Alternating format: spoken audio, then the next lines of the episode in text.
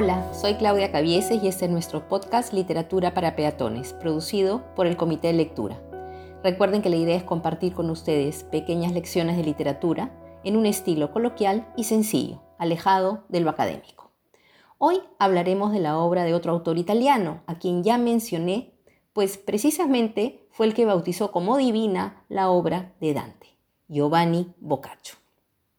Boccaccio vive más o menos entre 1313 y 1775. Venía de una familia, digamos, acomodada, y su futuro era seguir los pasos de su padre, que era comerciante, pero él decidió estudiar derecho canónigo y luego se dedicó a la literatura. En nuestros días se le conoce mucho más por una de sus obras, famosa por el tema, famosa porque fue prohibida, famosa por lo directa y famosa sobre todo por el erotismo que se desprende de muchas de sus historias. El de Camerón. El de Camerón es un conjunto de 100 cuentos divididos en 10 partes o jornadas. El texto justifica su origen en el encuentro de 10 jóvenes que se ponen de acuerdo para huir de la desolación y muerte que ha dejado la peste, bubónica en este caso, o la peste negra, que así también se le conoció que asoló terriblemente Europa en el siglo XIV, especialmente la ciudad de Florencia, y el año más crudo, 1348. Cada uno de estos 10 personajes eh, se organiza de tal manera, una vez que han huido de la ciudad, se organiza de tal manera que es nombrado rey o reina del día. Y es esta persona quien tiene la potestad de escoger qué temas deben contarse.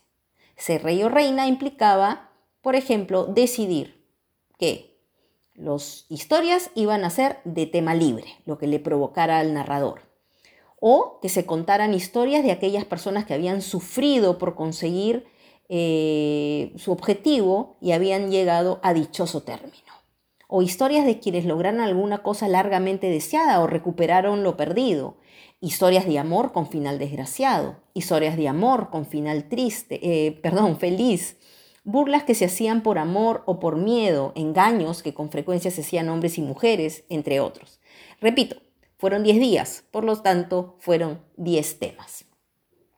En el prólogo el autor indica, la presente obra tendrá a vuestro juicio un principio penoso y triste, tal como es el doloroso recuerdo de aquella pestífera mortandad pasada, universalmente funesta y digna de llanto para todos aquellos que la vivieron o de otro modo supieron de ella. Boccaccio se concentra en el ser humano, en su comportamiento, en aquello que puede lograr.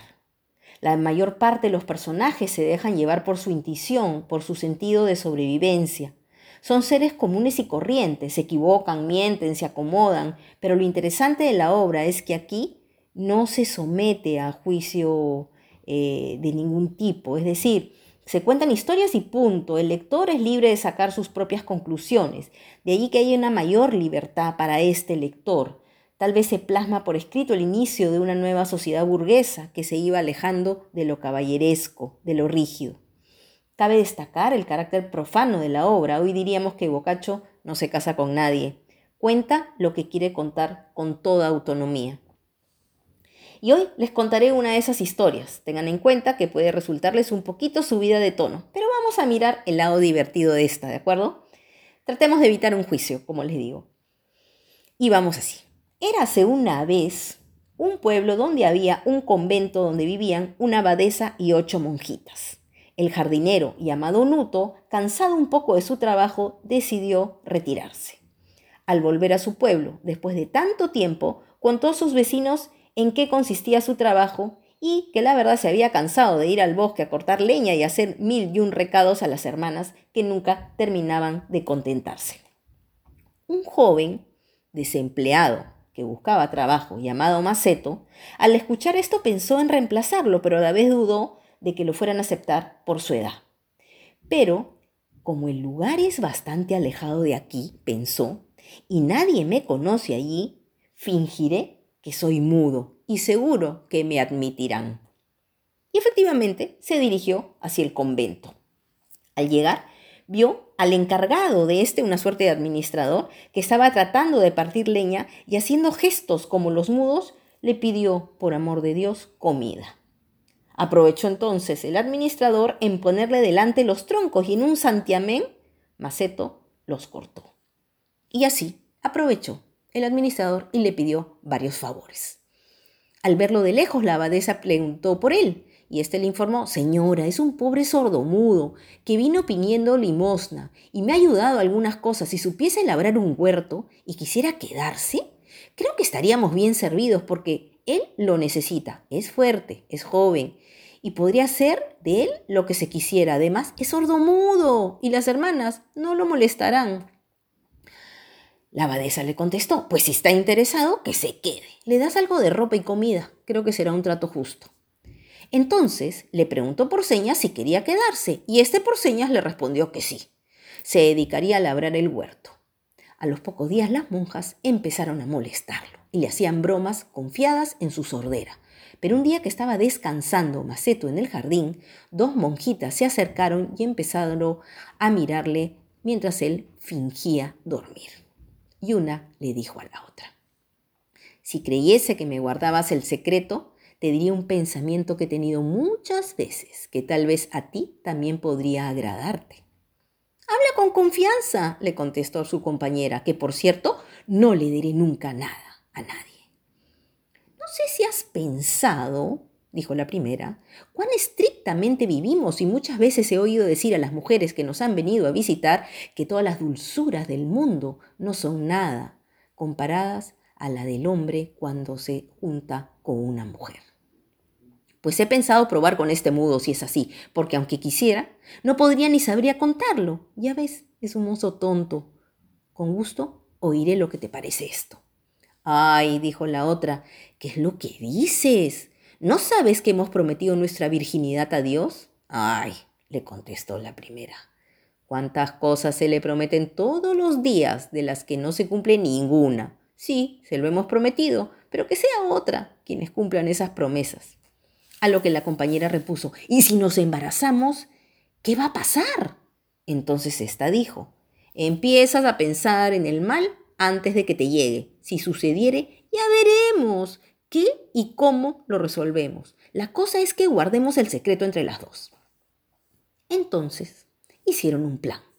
Como ya era hora de dormir, podrían aprovechar en llevarse a Maceto a su cabaña y procederían con lo deseado mientras que la otra hacía guardia y luego cambiarían el turno. Es tan tonto que se acomodará a lo que queramos.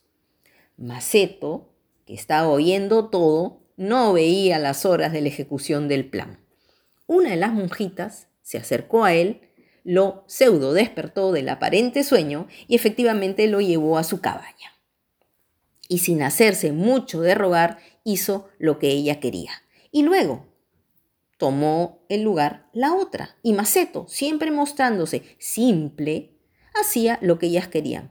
Probaron muchas veces aquello que era tan dulce como habían oído. Y decidieron continuar con la diversión en los días venideros. Sucedió un día que una compañera suya las vio y le pasó la voz a dos monjas más y pidieron participar, antes que acusarlas con la abadesa. Y luego se unieron tres más. Total, las ocho monjitas estaban involucradas en el mismo deleite. Por último, la abadesa, no que todavía no se había dado cuenta de lo que ocurría en su convento, Paseando un día sola por el jardín, se encontró a Maceto, que agotado de tanta actividad se había quedado dormido sobre el césped a la sombra de un almendro. Lo cual, mirando la señora y viéndose sola, cayó en aquel mismo apetito en el que habían caído las hermanitas y despertando a Maceto a su alcoba, se lo llevó, donde varios días, con gran quejumbre de las monjas porque el hortelano no venía a labrar el huerto, lo tuvo probando y volviendo a probar aquella dulzura que antes solía censurar ante las otras. Por último, mandándole de su alcoba a la habitación de él y requiriéndole con mucha frecuencia y queriendo de él más de una parte, Maceto ya no podía satisfacer a tantas. Pensó que su mudez, si duraba más, podría venirle gran daño. Y por eso, una noche estando con la abadesa, roto el frenillo, empezó a decir, Señora, he oído que un gallo basta a diez gallinas. pero que diez hombres puedan mal y con trabajo satisfacer a una mujer. Y yo tengo que servir a nueve, en lo que por nada del mundo podría aguantarlo más, pues he venido a tal por lo que hasta ahora he hecho, que no puedo hacer ni poco ni mucho, y por ello o me dejáis irme con Dios o le encontráis un arreglo a esto. La señora, oyendo hablar así al que tenía por mudo, le dijo, ¿qué es esto? Creía que eras mudo. Señora abadesa, dijo Maceto, sí lo era por una enfermedad que me quitó el habla, y por primera vez esta noche, como un milagro, siento que me ha sido restituida, y por ello alabo al gran Dios. La abadesa le creyó y le preguntó que qué quería decir aquello que a nueve tenía que servir. Maceto entonces le dijo lo que pasaba. Y oyéndolo, la abadesa se dio cuenta de que no había monja que no fuese mucho más sabia que ella, por lo que con la misma discreción y sin dejar irse a Maceto, decidió arreglar tremendo embrollo. ¿Qué hicieron? Lo nombraron administrador del convento. Dijeron que había sido un milagro del Espíritu Santo que Maceto recuperara el habla y organizaron un horario para que pudiera cumplir con todas todas sus responsabilidades. Como consecuencia de ello, bastantes monaguillos engendró, pero tal fue la discreción con que se procedió en esto que no se supo nada hasta después de la muerte de la abadesa, estando ya Maceto viejo y rico cuando se jubiló y volvió a su casa. Así pues, Maceto, viejo, padre y rico, sin tener que alimentar a sus hijos ni pagar sus gastos, por su astucia habiendo sabido bien aprovechar su juventud del lugar de donde había salido a buscar un trabajo, volvió, afirmando que así trataba Cristo a quien le ponía los cuernos sobre la guirnalda. Uy, me ganó el tiempo. Parece que lo hemos logrado. Aclaro que he, he leído algunos pasajes directamente y en otros ha sido mi propio resumen. Debo aclarar que antes de morir, Boccaccio, que se había acercado mucho a la vida monástica y mística, vivió sus últimos años apartado del mundo y decidió quemar sus obras. Gracias a la intervención de otro poeta italiano, Petrarca, esto no sucedió. ¿Qué tengo para recomendarles hoy?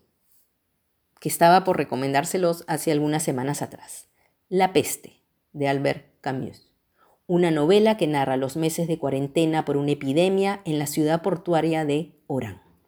Escrita en 1947, pareciera hoy una novela que anticipó nuestra realidad. El protagonista es el doctor Rieux, personaje que vive, como sabemos, la enfermedad en primera fila. Y Los cuentos de la peste, de Mario Vargas Llosa, es una obra de teatro donde se recrea el texto de Boccaccio. Y me voy. Recuerde, para viajar lejos no hay mejor nave que un libro. Nos vemos. Cuídense mucho y cuiden a los suyos.